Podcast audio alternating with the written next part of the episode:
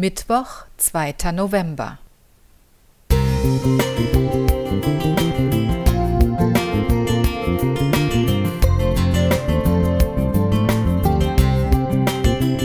Ein kleiner Lichtblick für den Tag.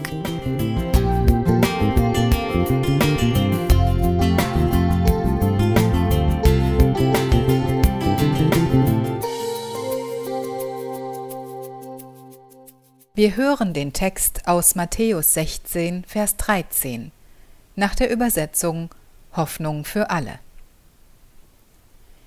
Als Jesus in der Gegend von Caesarea Philippi kam, fragte er seine Jünger, Für wen halten die Leute eigentlich den Menschensohn?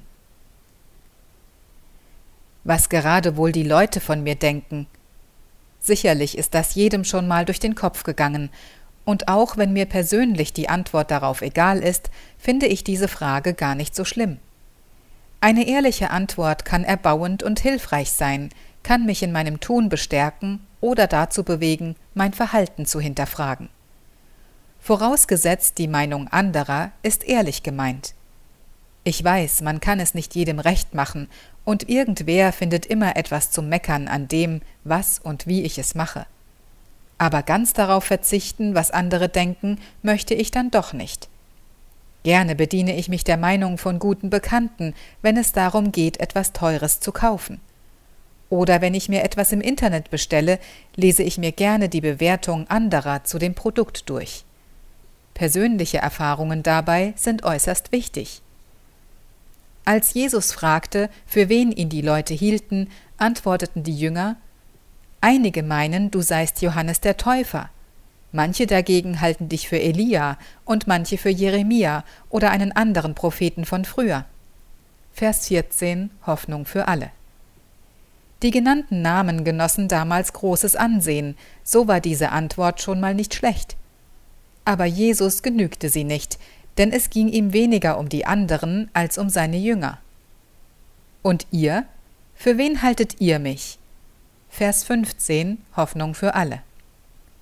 Die Jünger machten viele Erfahrungen, sie durften Jesus bei seinem Wirken ja begleiten und sich die ganze Zeit ein persönliches Bild von ihm machen. Doch erstmal herrschte Schweigen. Petrus traute sich schließlich aus der Deckung heraus und sagte Du bist der Christus, der von Gott gesandte Retter, du bist der Sohn des lebendigen Gottes. Vers 16 Hoffnung für alle.